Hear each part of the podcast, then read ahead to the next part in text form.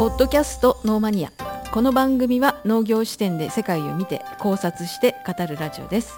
渡辺美也です。ゲームコンサルティング村瀬です。株式会社リニアの篠田です。よろしくお願いします。お願いします。はい、えー、さて今回のテーマは、えー、シーズン13海を渡った野菜というテーマですね。はい、はい、どんなお話でしょうか？お願いします。はいお願いしますえー、今日からね今回からシーズン13、新しいテーマですね、はい、ええー、海を渡った野菜というテーマですけど、ええ、まあ、21世紀の今って、うん、まあ、僕らがスーパーとかにお買い物行くとなんかかなりの種類の野菜っていうか、まあ、農作物ですね、はい、がたくさん売ってるじゃないですか、うんうん、でそれを目にして買うことがまあ日本ではですけど、はい、かなり容易にできますよねそれって、うん、でいろんな種類の野菜ありますけど、はい、現在日本で栽培されて日本の市場に出荷されてる野菜っていうのはどのくらいあるのかなってちょっと調べてみたんですよ、はい、そしたら大体約30か30科目なのかなこれは、うん。うん、で種類としては130種類ぐらいあるらしいです。約ね。地域によっても違うんですけど、まあ、大体130種類はスーパーに行くとあるみたいです。あとはそのその地域にしかない野菜とかあるじゃないですか、はい、その地域でしか流通してないものとか品種とかもあるので、うんうんまあそういうのでね、まあ、多少上限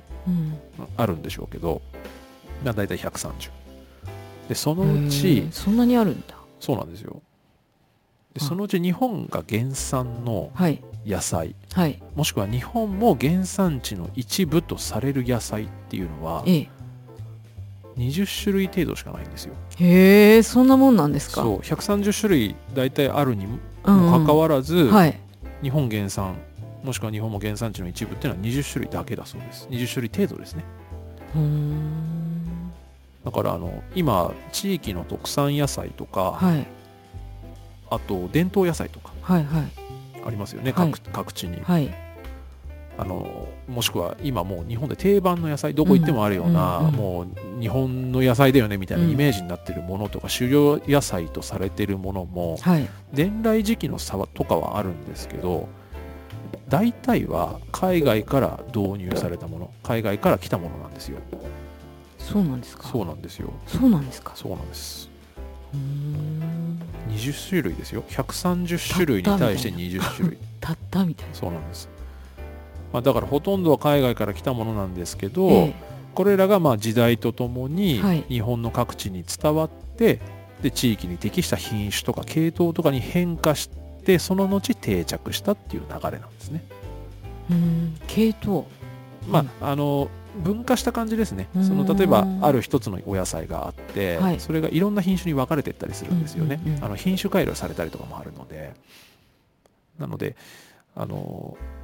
一つの種類が伝わってそれが一つの種類のままつながってるわけじゃないんですよね、うんはい、こうどんどんどんどん分かれていったり種類が分かれていったりしていることも歴史を経てあったっていうことなんですけどまあそのぐらいほとんどは伝来品なんですよ。伝来野菜なんです。でこれは日本だけのことじゃなくて、ええ、世界各国で同じ現象が実は確認されてるんですよ、あそういうものなんですね。そうなんですその国の地その国や地域の、ええ、まあ、特産品とか主食として親しまれてる野菜も、はい、実は海の向こうからやってきたっていう歴史があったりするんですよね。でその伝来方法トライ方法っていうのは、はい、その人類社会のグローバル化の歴史でもあるし、はいはい、社会の発展とともに侵略とか略奪の歴史とも重なったりするんですよ。いろんな経緯でただただ普通に人が移動したからこの野菜とかも持ち込まれましたよねっていうことだけではなくて、うんはい、あの侵略とか戦争とかの歴史を経て、うんはい、それがきっかけで今から見るとネガティブな歴史がきっかけで、この野菜は伝来しましたよとか本当にいろんなケースがありますね。なるほどね、はい、だから今回はそのみんなが今思ってる、イメージしてる毎日食べてる、はい、スーパー行ったら見かける野菜ってどっから来たのって話ですね。そうですね。はい。ほとんどのものが日本産ではないってことですね。原産ではないということですね。原産ではない、はい、日本で作ってるんですよ、たくさん。うんうんうん、でももともとはこの野菜の故郷は別の場所だよねっていうことですね。はい、っていうまあその野菜がどっからどう来たのかっていうお話と、はい、あとはそのどういう経緯できたのかっていうお話ですね、はい、そんな話とあの多分これ最後の方になるんですけど野菜が人の命をしかも大量の人の命を救ったっていう歴史もあるんですよ。まあ食べ物だから救ってるんですけど、まあ、もうちょっと分かりやすく、はい、あのこういう危機的な状況を救いましたっていう結構有名な歴史もあるのである野菜が、はい、そういうお話もちょっと今回はしてみようかなっていう、はい、そんなシーズンでございます。はい、わかりました。はい、なるほどね。はい、野菜一つ一つにもいろんな歴史があるってことですね。そうですね。あの有名なものもありますし、うんはい、あの結構マニアックなものもちょっと今回は拾ってみました。あのまあ、ちょっと少し真ん中中盤以降になると思うんですけど、はい、野菜それぞれ個々の野菜をちょっと拾って、それで代表的なものを拾って、えー、簡単な歴史というか、はい、どこが原産でどういう経緯できたのかっていうのもお話しできればなと思います。はい。お願いします。でまずは、ええ、今野菜の話って野菜って言ったんで個々の種類じゃなくて、うん。はい、その野菜の始まり、はい、野菜の始まり。そう、はい、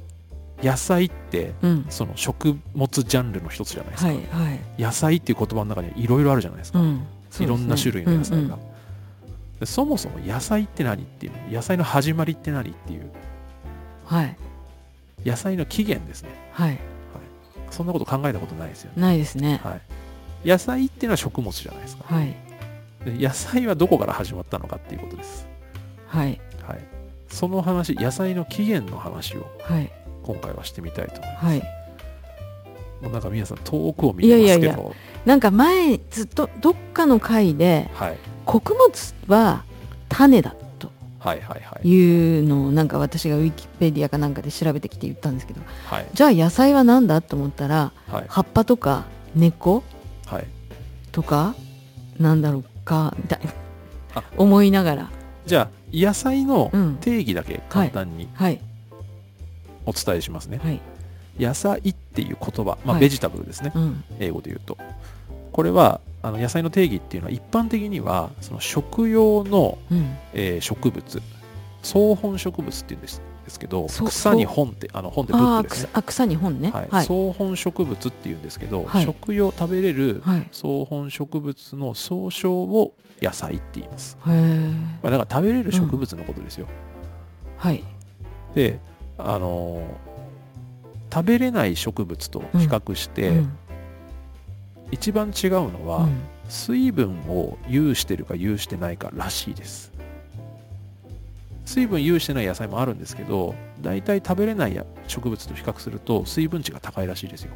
ああ全くゼロじゃないですよね。全くゼロじゃないですけどねもちろん。水分がまあ豊富にあるかそうじゃないかっていうえっとね、そこでもちろん区分けしてるわけじゃないんでしょうけど、はいはい、結果的に人間が食べれる植物っていうのはおおむね水分値が高いそうです。はい。まあ、これも例外はあると思います。で主に葉っぱとか根っことか、はい、茎。茎。とか花、うん、つぼみ。あとは果実ですよね、はい、こういったものをこういった部位を食べることが多い。これが野菜ですね。ただ、えっと、この定義には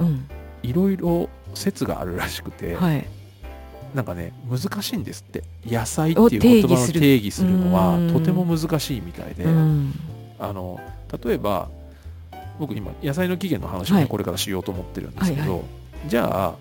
その農業の始まりの時で話しましたけど、うん、栽培植物とそれ以前の植物で野菜と言えるのか言えないのかみたいなね、うんうん、人間が作ってる作ってないで、うんうんうん野菜っていう言葉を当てはめることができるのか。作ってるものは多分当てはめてもいいと思うんですけど、ね、作る前、うん、野菜の起源の話をした時に、うんうん、これは野菜と呼んでいいのかとか。なるほど、はい、っていうのは難しいですし。そうですね、はい、あとはあの例えば野菜っていう言葉の中に、はい、今僕らがイメージするいちごとか、うんうん、果物？そう。スイカとかメロンみたいな、はい、その園芸植物的な、まあ、いわゆるフルーツ類ですね、はい、そういったものを入れるのかどうかとかね。そういうのも定義としては人によって違うし、うん、多分園芸学とか、うん、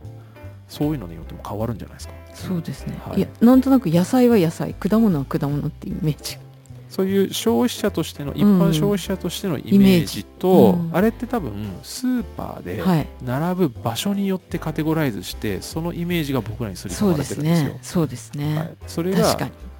園芸学とか植物学のジャンルになるとまた変わるんですよ。だから定義づけが非常に難しい。なるほどね。あとほら山菜とかあるじゃないですか、はいはいはい、つくしとか、ゼンマイとか、タラの芽とか、ああいうの野菜なのっていうこともあるし。すごく難しいですよね。そうですね、はい、あと日本だとほら素菜って言葉あるじゃないですか。素菜そ、えーね、酢の？素菜はね菜は、はい、野菜の野菜の菜なんですけどそうはねすごく難しい字なんで調べてください。わかりました。あの栽培植物を指している言葉ですね。素菜っていう栽培栽培する植物、うん、まあ、人間が作る植物のことを指す言葉であのもう今あんまり使われないですけどあの昔の言葉ですかね。明治以前に使われてた言葉ですか、うん、明治時代か、はい、そういった言葉もあるんですよ。素菜はい。だから素材と野菜の違いとかそういうのも全然分かんなくなっちゃうんですねもう。本当ですね。はい。だからすごく難しいんですけどまあざっくりイメージとしてその草本植物で食用の草本植物、はい、人間が食べる植物の総称ということですね、はい、なんかちょっと難しくなったんで、はい、一回リセットして、はい、野菜の起源あはいはい、すいません。話をしましょう。はい大雑把に、すごい大雑把ですよ、はい、今僕らが触れてる野菜の起源っていうのを調べてみると、はい、中央アジアあごめんなさい、えっと、中国失礼しました。中国からインド大陸ですね、うん、から中央アジアを通って中東地中海沿岸のオリエント地域あの要はシルクロードをなぞるような感じで、中国からインドを通って、うんはい、えー、地中海の方に行くっていう、地中海のオリエント地域ですね、まあ、この辺りだっていう説。それからエチオピア高原付近のアフリカ地域ですね、うん、あのペルシャ湾とかに近い方ですねエチオピアだから。それから中央アメリカアンデス山脈、まあ、南米の地域。これらの地域が野菜の起源じゃないかと言われてます。ここら辺で生まれたんじゃないかと。でこれって農業の始まりの時にお話しした、はい。はい。はい農耕文明の発祥地域と重なるんですよ。そうですね、はい、だから農業をしてた地域、うん、農業が始まった地域イコール野菜が生まれた地域じゃないかなっていうのがざっくりとした、はい、はい、それ以上はないんですこれ、はい、分かんないんでしょうね、きっと、うん、何ともね、はい、言えないですけどね。で特にあのちょっと時期はずれると思うんですよ。もうちょっと後の時代だと思うんですけど、はい、地中海の沿岸地域は最も多くの種類の野菜が、まあ、その起源とされてる地域なんですね。地中海沿岸っていうのは。気候も温暖そうだし。ですね。あの東ヨーロッパの農業の時に、はい、初めあのヨーロッパの農業の分布っていですか。ありましたね、はい、でその時にあの、オリーブとかオレンジとかっていう地中海沿岸地域っていうのは非常に豊富でしたって話をしましたけど、うんうん、まああんなイメージだと思うんですが、うん、ただこの最も多くの多い種類の野菜が地中海沿岸地域が起源じゃないかっていうこの説は、はい、おそらくなんですけど記録が残ってるからっていうことはあると思います。要はローマ帝国とか古代ギリシャっていう比較的他の地域に比べると古代の記録がまだ残ってるエリアなんですよね、だ他の地域って文明はあっても記録がないとか、そういう地域も多いのであくまでも記録が残ってる範囲ではということだと思います。はい、なるほど。まあなんとなくこう、うん、中国インドから中東に行って地中海沿岸地域あとはアフリカ。それからアンデス山脈のエリアですね、この辺りが野菜の起源じゃないかと言われています。はい人類の歴史の初期で野菜っていうのは、まあ、今と比べるとまあ外見が異なるものが多いそうですね。形が違うんですって、まあ、多分種類もなんか違うんでしょう。で葉っぱとか根っことか、うん、それから茎とか見た目が全然違うだけじゃなくって食べる部分が違うこともあったそうですね。今とは？今とは。そう。例えばその根菜類で分かんないですけど例えばじゃがいもとか、今って根っこのあの、うんはい、実というか、うんうん、いわゆるじゃがいもになってるところを食べるじゃないですか、はい、古代はあそこを食べるんじゃなくて、ええ、根っこそのものを食べるとか。まあ、そういうことですね、まあ、今と同じ品種じゃないと思いますけど、まあ、そうですね、はい、今は果実の部分をある、うん、ある野菜だったらじゃあ今は果実の部分食べるけど、うん、昔の人たちは茎の部分食べてましたとか、うん、そういうことはあるみたいです。だ食べる部位は違うし見た目も違うけど、ただ起源をたどっていくと同じ種類だったりするっていうことも結構あるみたいなんで要はその長い年月を経て野菜って形が変わってきてるんですよ。はいその地域の特性に合わせて品種改良したりもしくは野菜自身が変化していったり植物として変化や、まあ、もしかしたら進化って言えるかもしれないですね、そういったケースもかなり多いそうです。あとはその野生種から、はい、あのいわゆる狩猟採集時代ですよね、の野生の野生種からその人間が作る栽培植物に変化していったっていうことも影響してるであろうと言われてます。うんまあ、あの農業が始まったタイミングですよね。ねはい、かなりその形とか食べ方とか、うん、まあ、かなり違うし、まあ、品種改良がでかいんでしょうけどね。多分技術がどんどん進んで、ねはい、品品種改良とかその、ね、地域特性も言われましたけどそのもともとの原産地からいろいろ映ってるんですよね。映ってるっていうか、はい、伝来してるんですよね、ね、そうそうそう。だから伝来電波してますからね。そうですよね、はい、そのそれぞれの地域でまたその土地にあったり土地や気候に合った形で進化していくっていうのもあるあるかもしれない、ね、長い年月かけてね、ね、間違いなくそれはありますよね、は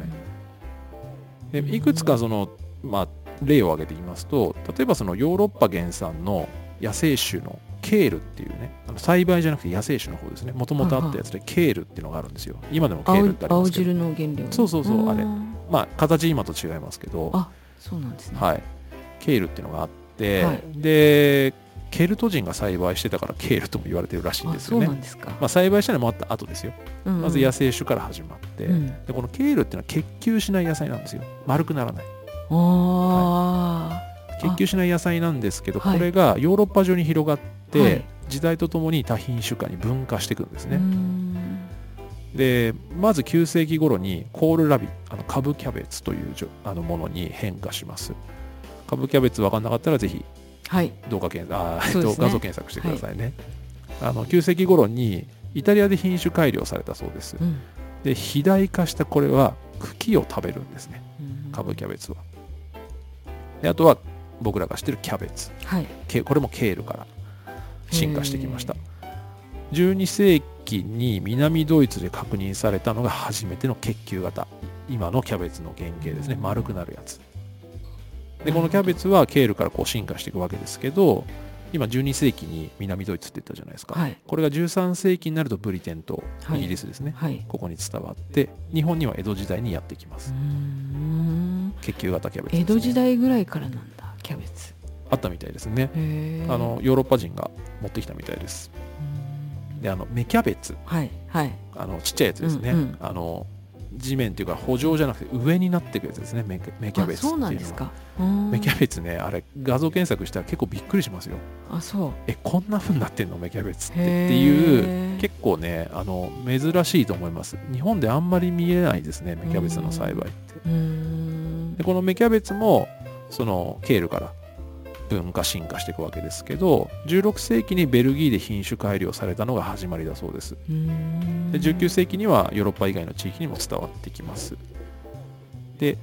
あの007の時にお話ししたブロッコリー。はいはいブロッコリー、はい、ブロッコリーもやっぱりケールが原産ですよね。キャベツの仲間っていう話をしましたけど。ね、はい、これは17世紀頃にヨーロッパ各地にまあ食用として伝播していって19世紀後半にブロッコリーさんがアメリカに持っていくっていうのがありました、はい、でカリフラワーも同じくケールが原産。そうですね。原産というか元祖ですよね。ご先祖様、はい、ブロッコリーの突然変異から品種改良でありましたね。たっていう。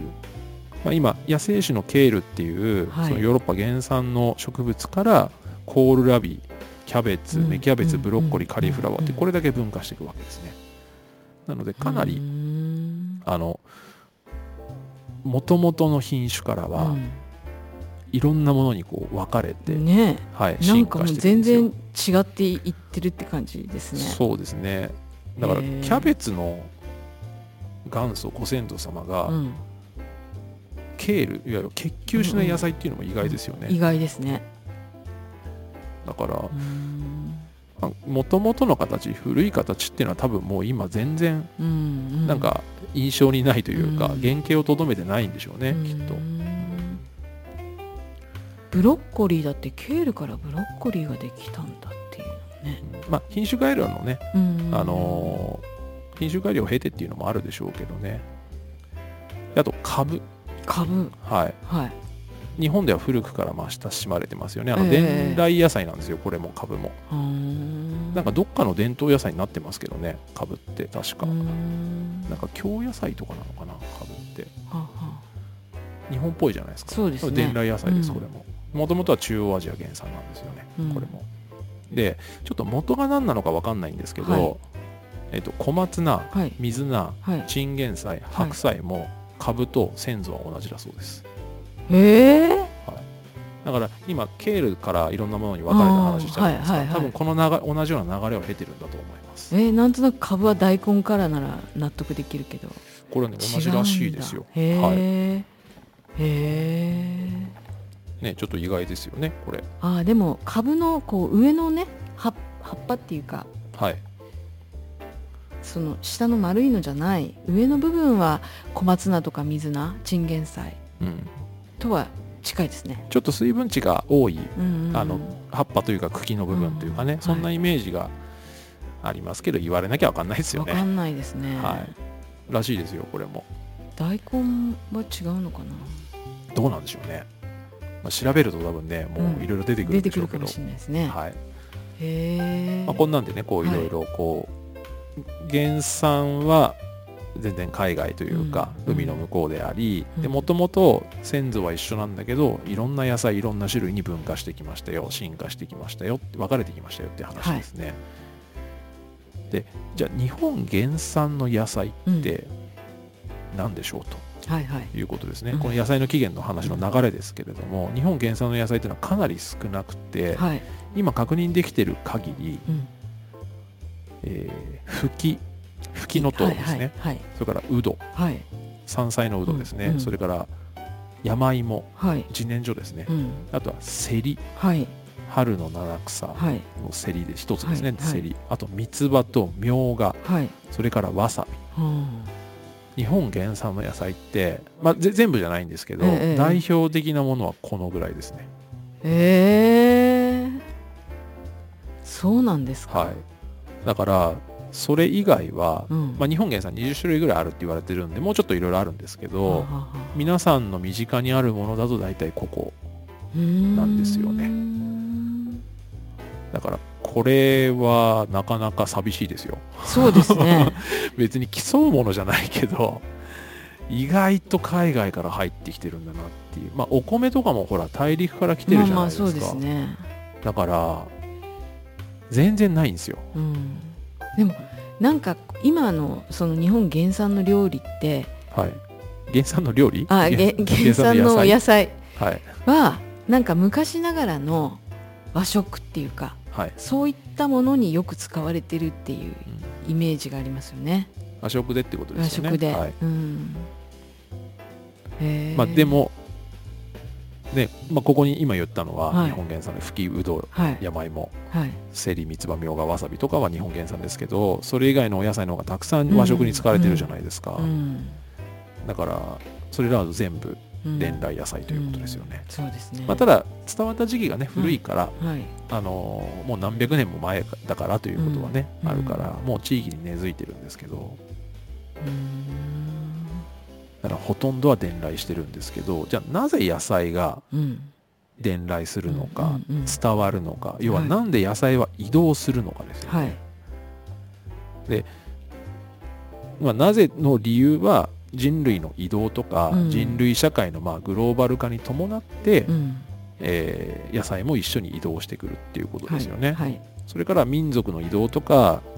戦争とか侵略によって、うん、まあ、領土が拡大していくと今までその土地にいなかった人たちが入ってきて、うん、その土地にいなかった文化とか、うん、それからや、まあ、野菜もそうですけどそういったものが入ってくる、はい、あとは宗教の伝来もありますね。あの特に宗教の伝来、はい、日本だったら戦国時代にキリスト教が、はい、まあ、イエズス会が来たじゃないですか、うん、その時にそのイエズス会のその宗教的な概念を持ち込んだのと同時に、はい、えっと、それよりもちょっと前に鉄砲も来てるじゃないですか、はいはいはいはい、でさらにいろんな野菜とか食物とかも来てますしあと、まあ、野菜とは違うけどカステラとかもそのこの時期って言われてますから、はい、はい、あの宗教っていうのは基本的に特にキリスト教とかは布教活動をしてるわけですよね。で布教活動は世界各国に広まっていってそれとともにいろんなものも一緒にくっついて回ってくるっていうのがありますね。あとはまあ世界の拡張、うん、まあこの要は宗教の伝来とか侵略とかとまあ同じといえば同じなんですけど、はい、特にヨーロッパ人のあの他の大陸への進出ですよね、彼らが新大陸と呼んだアメリカ大陸と南北のアメリカ大陸それからアジアとかに来た時にヨーロッパのものをたくさん持ってくるっていうこと。で文化と文化がぶつかると同時に、例えば野菜とか、はい、鉄砲とかそういうものも一緒に持ち込まれてくるっていう、そんな歴史がありますね。なるほどね、はい。なのでほとんどは海外から来てるんです。でなんで来るかっていうのは今言ったようなねあの侵略とか戦争とか人の移動とか、そういったものが世界の拡張が原因であるということですね。はい、日本原産の野菜少ないですよね。少ない。はい。セリはね、うん、日本原産なんですね。らしいですよ。セリ食べたことあります？なんかね今ねセリとね三つ葉がちょっとなんかごちゃって。分かってなかったんですね。あのちょっとなんか苦みがあるようなのがセリですかね。セリ苦みあるかな？なんか三つ葉と形が似ててちょっと太い。似てまあ似てますけど三つ葉よりも大型ですよ。大型。で、はい、あのちょっと太い感じ。あのこのなんつうの茎が。で濃い三つ葉よりは太いですね。濃い味セリの方が。まあ濃いかな。でも香りは三つ葉の方があるかな、うん、セリっていうかのセリ鍋でね。セリ鍋とか食べたことないな。山陰の方はもしかしたら一般的じゃないのかな、うん、あのただセリ自体は日本のいろんな水田とか湿地帯とかに生えてるんですよ、最近セリを食べたことがないな。最近ね。最近ねこれあのまあ、はい、東京の話ですけど、はい、東京のスーパーで競りを見るようになりましたよ、見ます？見ます見ます。あぼ僕の言ってる範囲の話ですよ。あの私がねいるところには売ってないんじゃないかな。あの昔全く見なかったんですよ、はい、でもここほんと数年だと思いますけど競りは見るようになりました、ね、作ってるんだ。えっ、とね東京だとおそらく宮城県あたりから来てるんじゃないかな。あの宮城の宮城県の一部は宮宮城県が一番競り作ってるのかな。日本だと。あと茨城とか、はい、秋田とかですかね、はい、確かに九州大分がどっかも作ってますよ競り結構。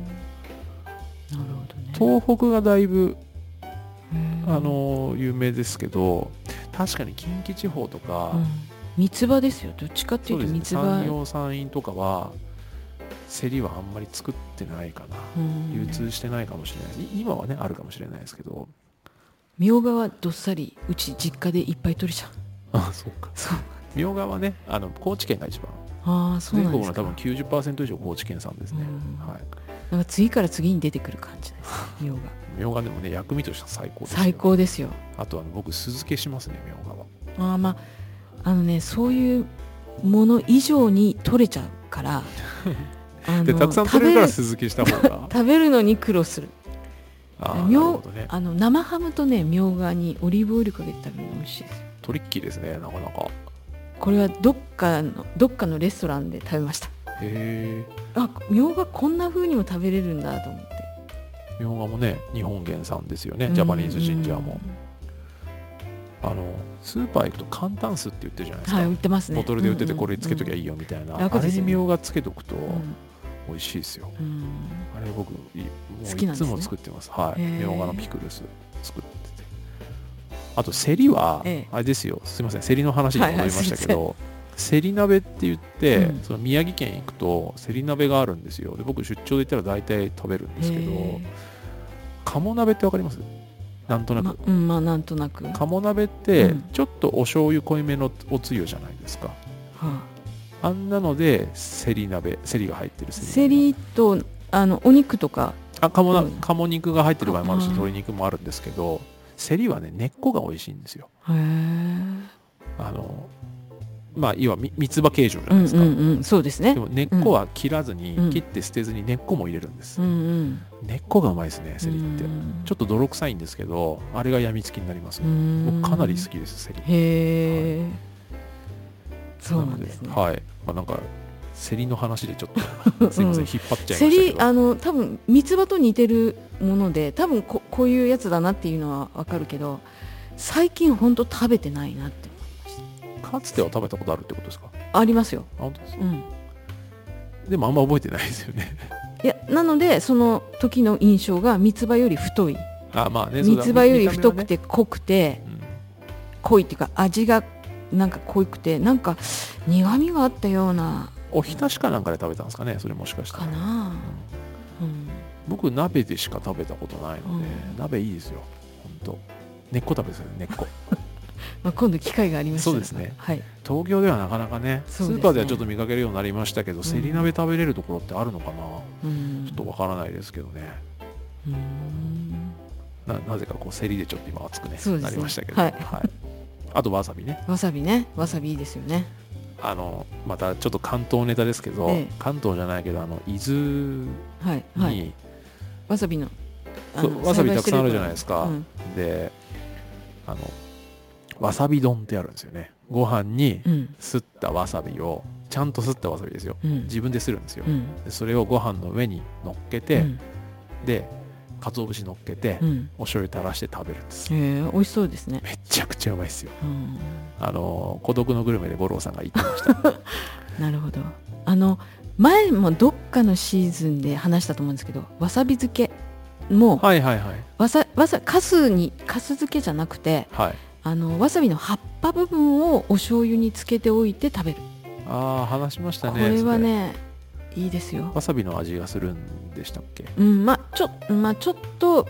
ピリッとくるって感じ、まあ、お醤油漬けだからね、うんうん、多少中和されてるんでしょうね、うん、あのご飯にもいいし、うん、あのお酒のおつまみにもすごくいい、まあ、お酒はいいや僕飲めないんで、うんまあ、でもそっかわさわさびの葉っぱを手にすることって今あんまりないですね。うん、本当にないと思う。東京にもねわさびの産地あるんですよ、うん、じゃあそういうところでいただけるかもしれませんね。そう。作ってるお家か。まあでもわさび漬けとあと普通のする用のわさびっつったらいいんですか、うんうん、あれぐらいしか見たことないかな、うん、なかなか出回らないでしょうね。でしょうね。東京のあの奥多摩とかはね、うん、わさびの産地でわさびのわさび屋さんっつったらいいのかな、うんうんうんうん、わさび漬けやってるとことか有名なのありますねそういうとこ行ったらあるかもしれないですね、うんうん、すったわさびってなんであんな美味しいんでしょうね。特にすりたてだとね香りもきっと良さそうだし。甘いんですよね、うん、ああれね。だからもう当たり前ですけどチューブのさ、うん、わさびとなんか全然違うから。ね、うん、なんかわさび今度わさびトークしましたね今ね。そうですね、はい、まあ美味しいってことですよ。そうですね、うんまあ、あのそんな感じで、はい、ちょっとよく分かんなくなりましたけど、最後、はい、えー、海を渡った野菜の話ですね、うん、今シーズンは。で、はい、えー、1番目はその野菜の起源の話をしまして、うん、で、えー、日本原産の野菜は、うん、まあ、かなり少なくて、うん、実は、えー、ほとんどの野菜ですね、スーパーで見かける120種類ぐらいのうち100種類ぐらいはもう伝来野菜ですよというお話をしました。はいでなんで野菜が伝来する移動するのかっていうのは、まあ、人類が、まあ、いろんな理由でね、うん、グローバル化したり世界が拡張したり戦争したり侵略したりっていういろんな理由で野菜が移動しますよっていう話をしました、はい、じゃあ、うん、次回なんですけど、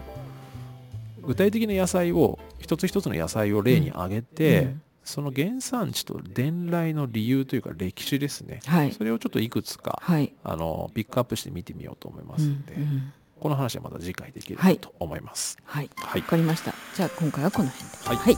ありがとうございました。ありがとうございました。